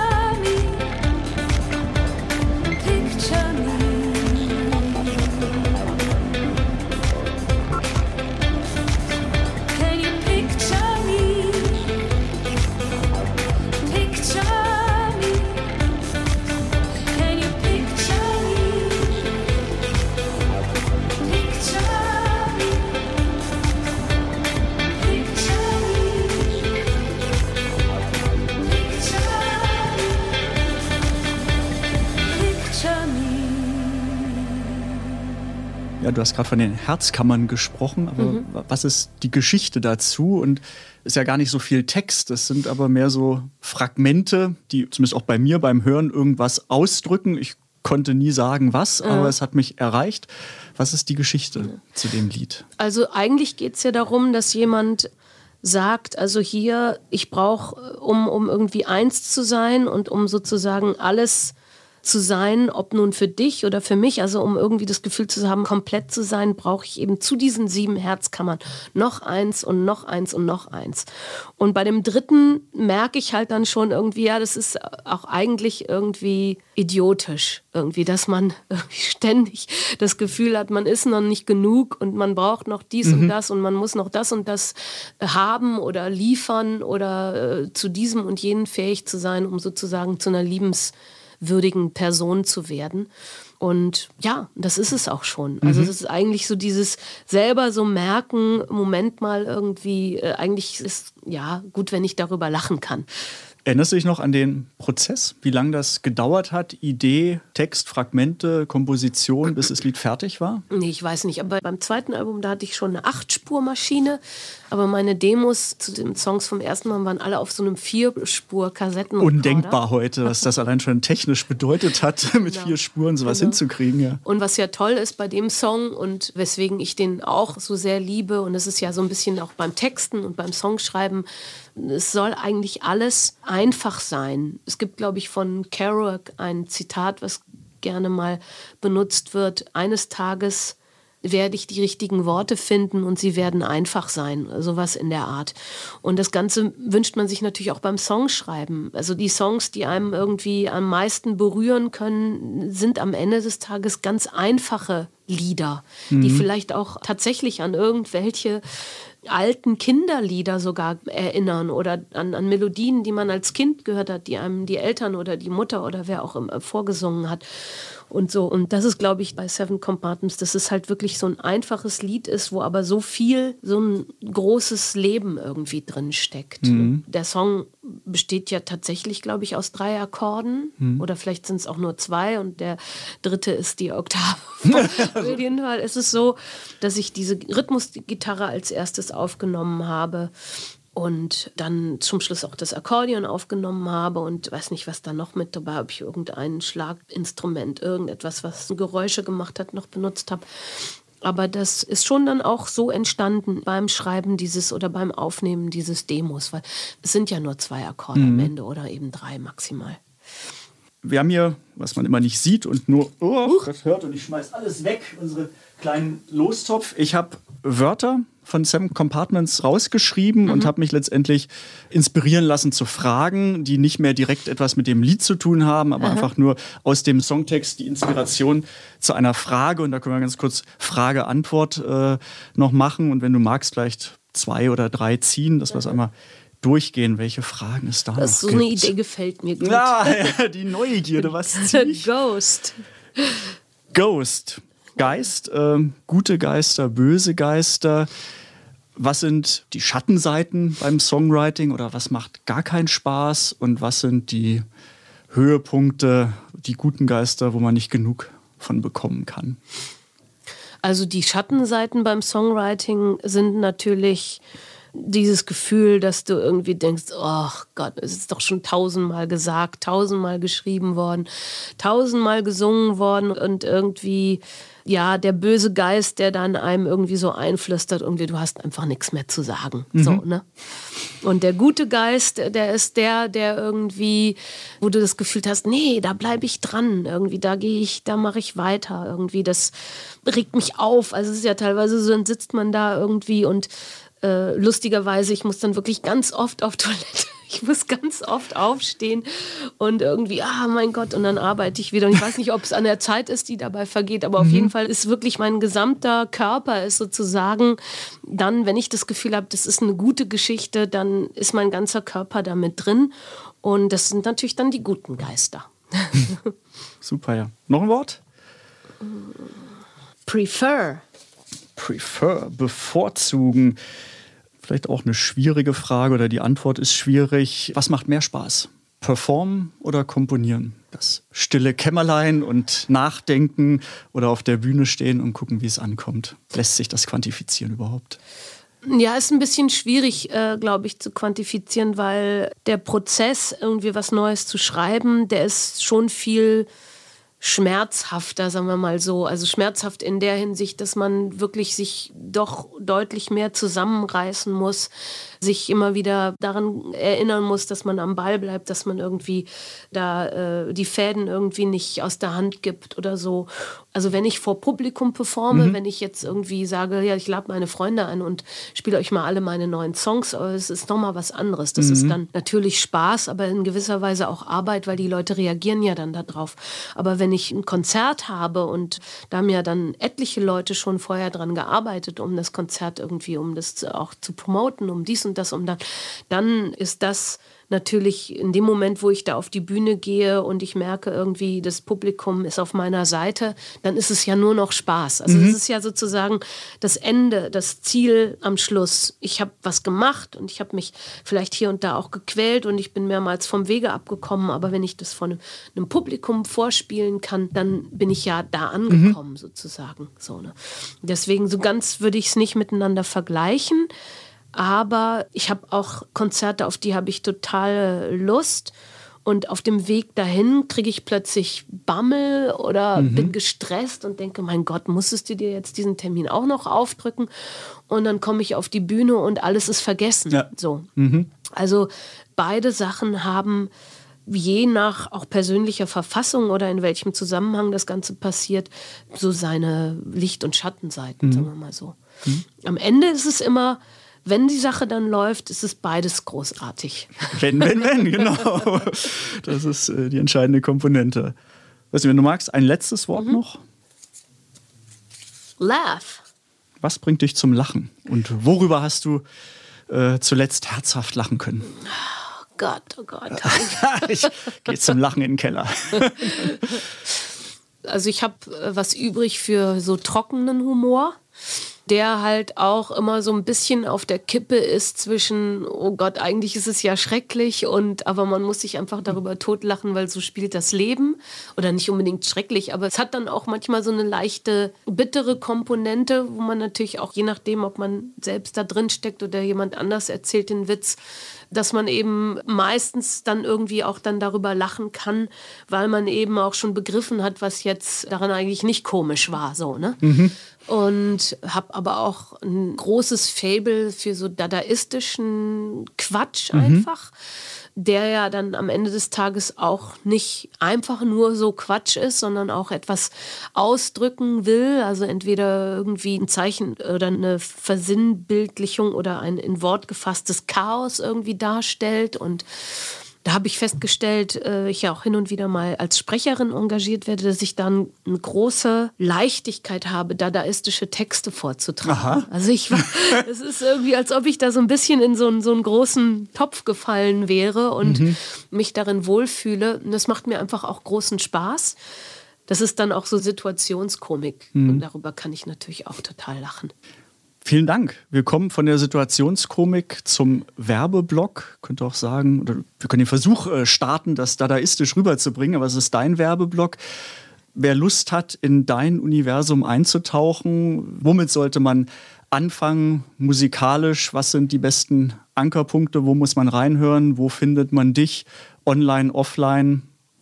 Ich habe natürlich eine eigene Website. Da sind jetzt zwar keine Tracks irgendwie zusätzlich noch reingestellt, sondern da sind natürlich dann die Sachen verlinkt, irgendwie zur YouTube-Seite, zu äh, Spotify in dem Fall. Aber natürlich sind meine Sachen auch woanders, aber bei Spotify habe ich tatsächlich auch so eine Artist-Seite, auf die ich dann Zugriff habe und sehen mhm. kann, wer, wie viele Leute denn was irgendwie wann gehört haben.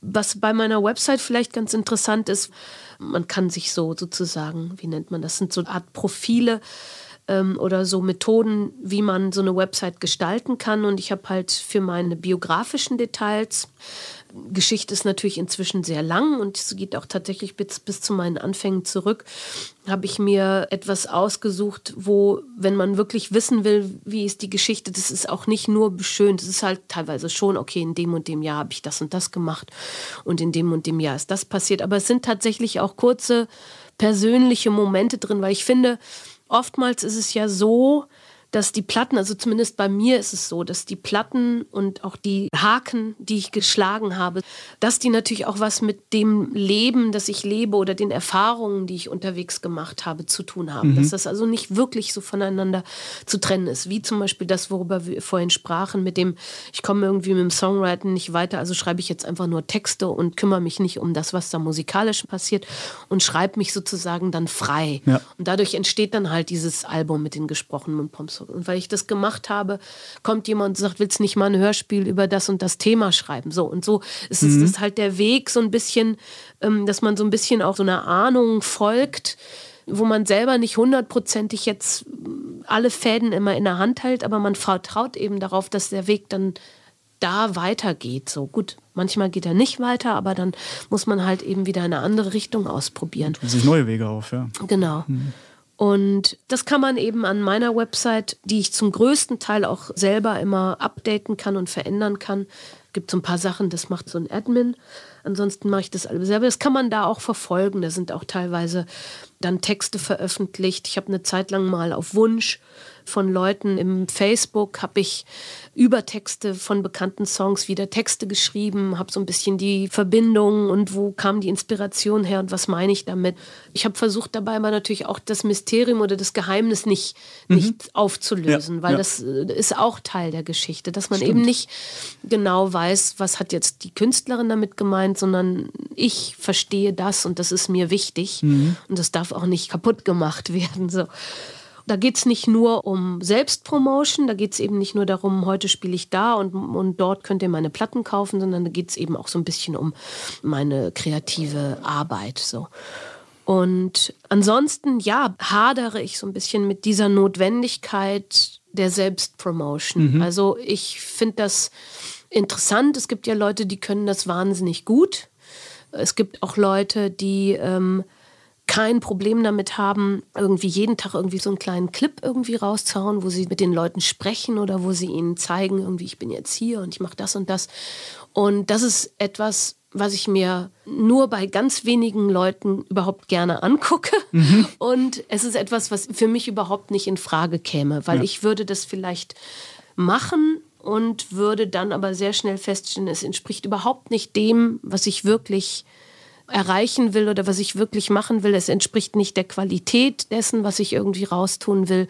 Das ist mir einfach nichts. Also ich brauche ewig lange, wenn ich einen Post schreibe oder sowas. Mhm. Und da hadere ich tatsächlich so ein bisschen mit. Und es gibt ja viele Leute, mit denen ich vor Jahren zusammengearbeitet habe, die unglaublich aktiv sind, die unfassbar viel machen, ständig irgendwie neue Projekte rausbringen und so, die überhaupt nicht in Social Media sind. Und ähm, ich bin da so ein bisschen auf der Kippe, mhm. ganz ehrlich. Wobei ich zugeben musste, dass ich das trotzdem auch lieb gewonnen habe mit einem kleinen Teil meiner Fans, die das halt nutzen, eben dann auch zu kommunizieren oder auch mitzukriegen, was die so gut finden oder nicht. Mhm.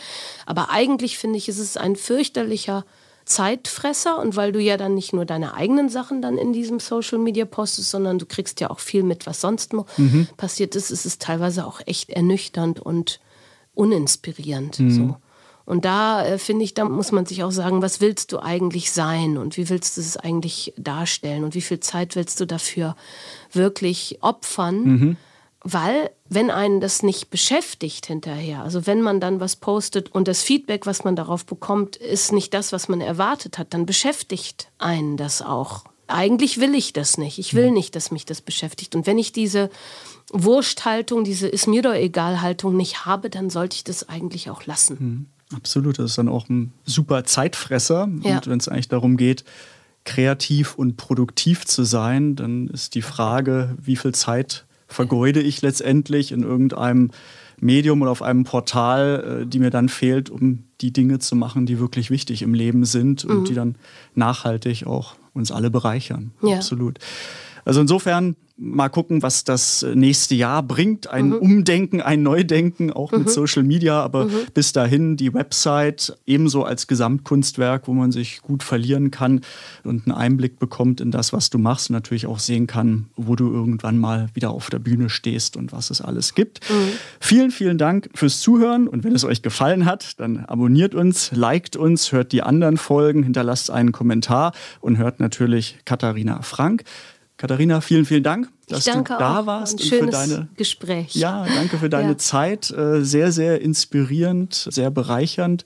Ich denke, das kommt auch so rüber, dass man diese ganzen Facetten mitbekommt und erkennt, ähm, ja, dass viele kleine Teile zu einem Ganzen werden, aber das Ganze dann immer noch größer ist als die Summe der Einzelteile. Und genau, Genau. um diese magischen Momente äh, geht es. Und da sind wir eben sehr dankbar, dass Menschen wie du dazu beitragen, äh, dass wir das alles hören dürfen.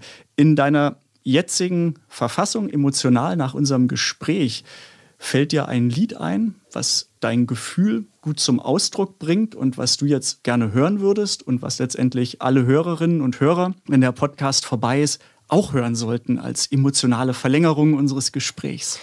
Ja, da würde ich tatsächlich, um viele unserer kleinen Facetten irgendwie mit reinzubringen, würde ich tatsächlich vorschlagen von dem Album Musik, meine letzte Release, der Song Salz in der Suppe der Sehnsucht.